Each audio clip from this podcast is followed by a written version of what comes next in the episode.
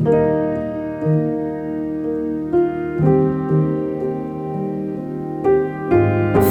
Weihnachten mit Kati Winter. Die Legende von dem Zaunkönig und der Zaunkönigin.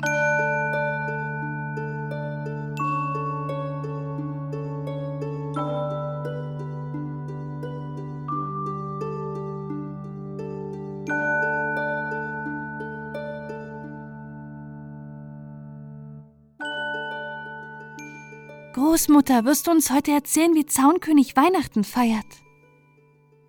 Die Kinder rückten näher heran und ihre fröhlichen Augen glänzten erwartungsvoll.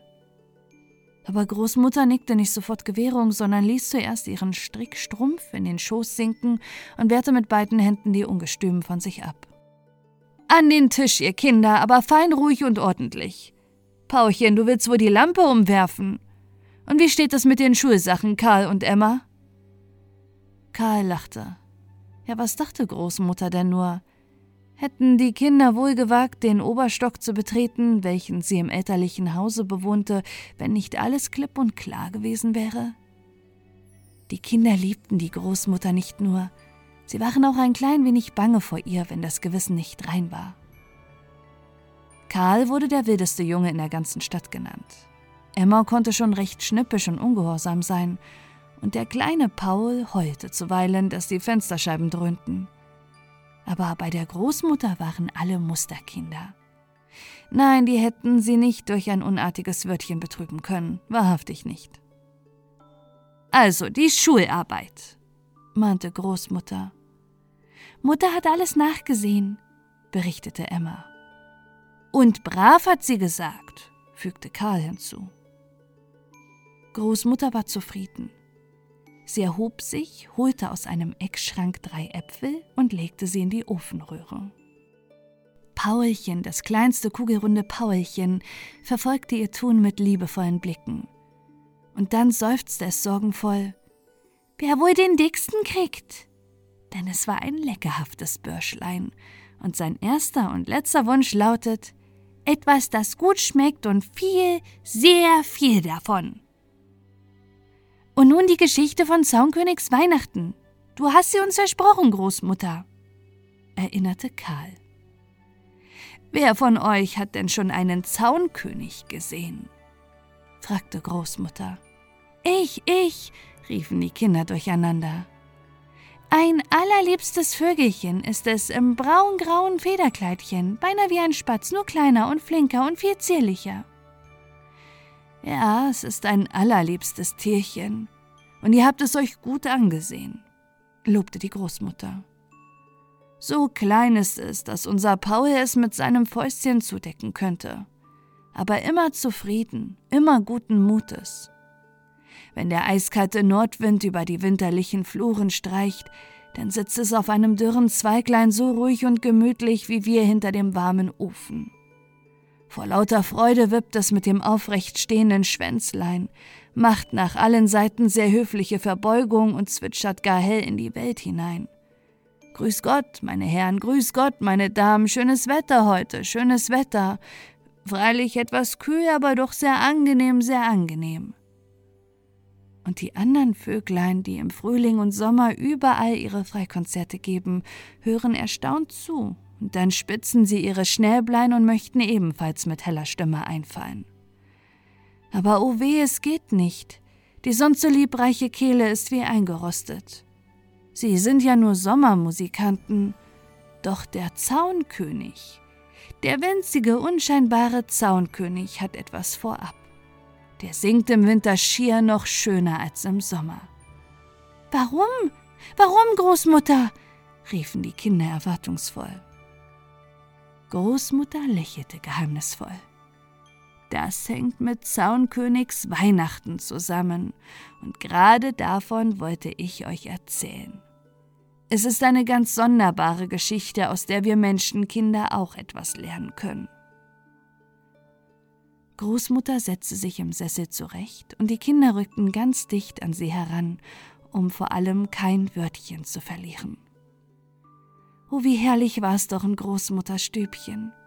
Im Ofen knisterte das Feuer. und draußen strich der eiskalte Nordwind um das Haus. Vom Ofen wehte der Duft der bratenden Äpfel herüber, und der erfinderische Karl hatte zudem Tannenzweiglein ins Feuer gelegt. Er behauptete, das gäbe Weihnachtsgeruch, und der darf doch nicht fehlen, wenn kurz vor diesem hohen Feste Großmutter eine Weihnachtsgeschichte erzählt. Und Großmutter begann.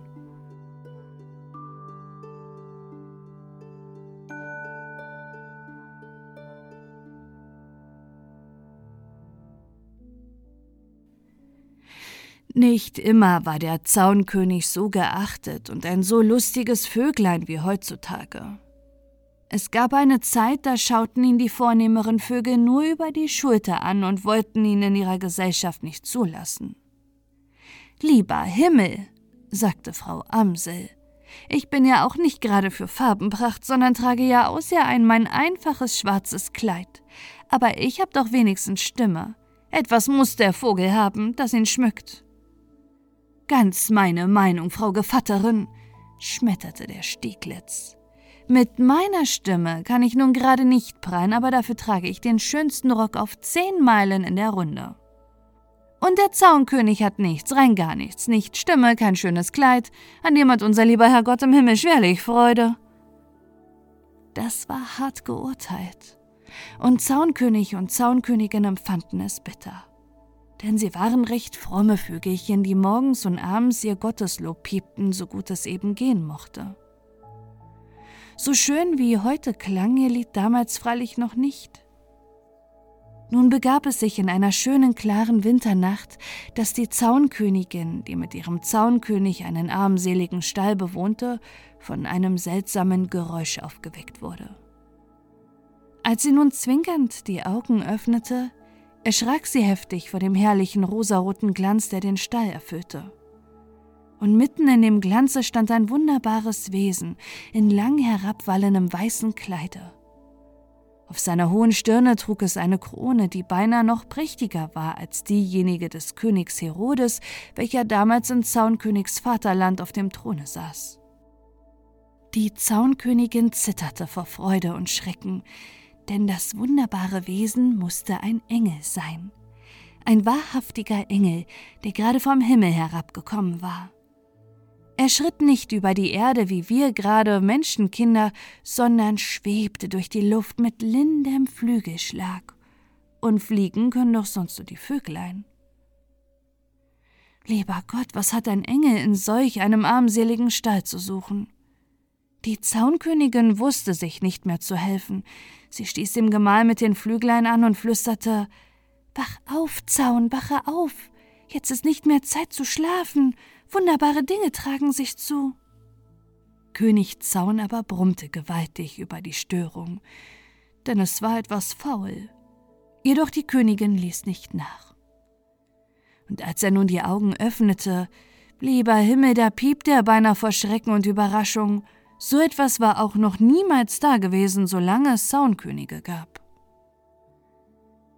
Der Engel hatte sich in den Staub niedergeworfen und mit ausgebreiteten Armen betete er: O Liebe, o Liebe, hier also ist der gnadenvolle Ort, an dem der König des Himmels und der Erde geboren werden soll. Nur noch wenige Tage und das größte Wunder wird hier geschehen. Gott selbst betritt die Welt als kleines, armseliges Menschenkindlein. Und in diesem Stalle will er geboren werden. Schon sind sie auf dem Wege hierher.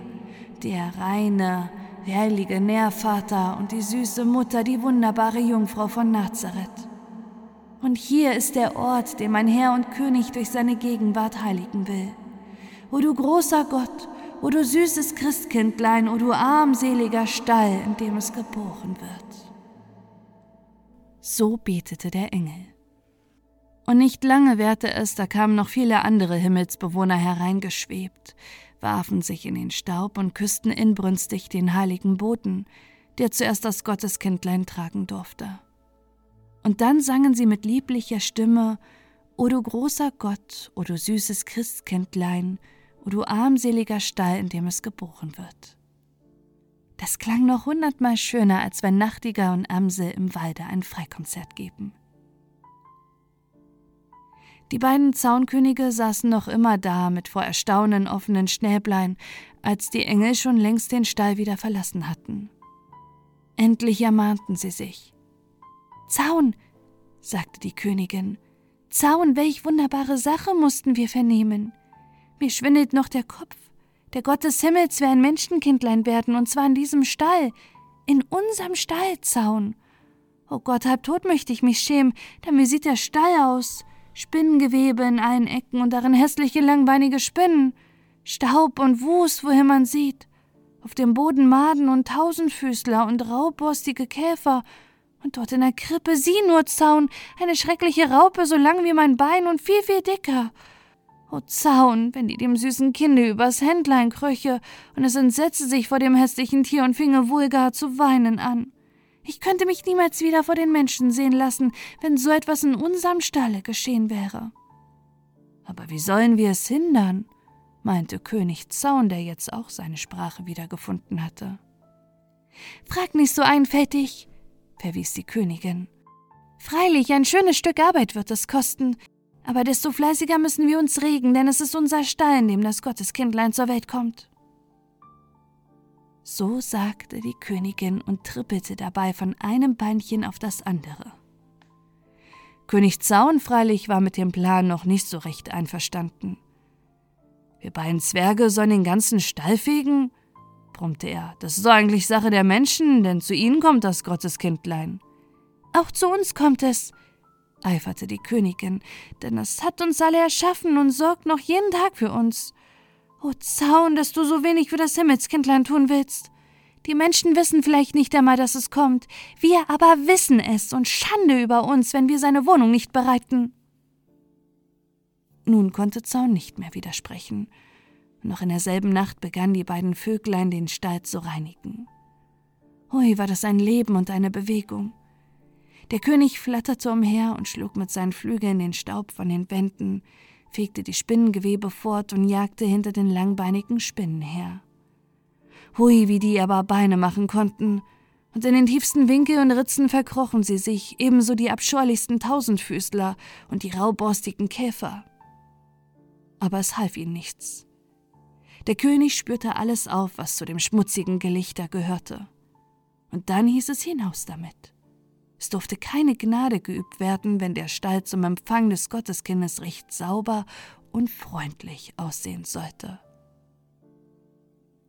Indessen reinigte die Königin die Krippe und trug duftiges Heu und frische Blättchen hinein, wobei sie ihrem Gemahl erklärte, weil wir keine Wiege haben, wird die heilige Mutter das Kindlein wohl in diese Krippe betten müssen. Das Gotteskindlein in einer Krippe? verwunderte sich Zaun. Ich sag es dir, und wir wollen sehen, wer Recht behält. So unterhielten sich die Vögelchen, wobei sie das Arbeiten nicht vergaßen, und nach einigen Tagen war der Stall so sauber und sah so freundlich aus, nun wie eben ein armer Stall aussehen kann. Denn zum Palaste konnten ihn die fleißigen Vögel nicht machen. Und wieder kam eine wunderschöne klare Winternacht.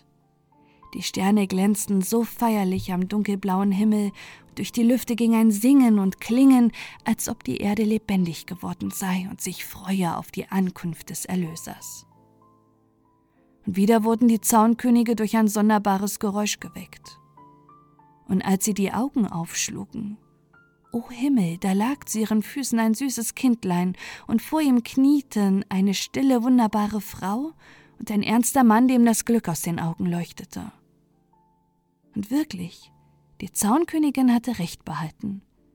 Das Kindlein lag auf dem duftigen Heu der Krippe. Und durch alle Ritzen und Fugen schauten Engel herein und sangen gar wundersüße Lieder, dass es den Zaunkönig froh und frei ums Herz wurde. Sie waren ganz dicht zur Krippe geflogen, und die heilige Jungfrau verscheuchte sie nicht. Und nun öffnete das Christkindlein die Augen und sah die Vögel an mit dankbaren Blicken. Da fühlten diese, wie sich in ihren Kehlen etwas löste, und sie öffneten die Schnäblein und fielen mit schmetternder Stimme ein in den Gesang der himmlischen Herrscharen. Das war Zaunkönigs Weihnachten. Und von Stund an konnten sie singen und jubilieren, mitten in der ärgsten Winterzeit, wenn alle anderen Vögel stumm sind, weil sie die Wohnung des Gotteskindes bereitet hatten. Großmutter schwieg. Noch eine ganze Weile saßen die Kinder mäuschenstill da. Dann aber kamen gleich ein Dutzend Fragen auf einmal.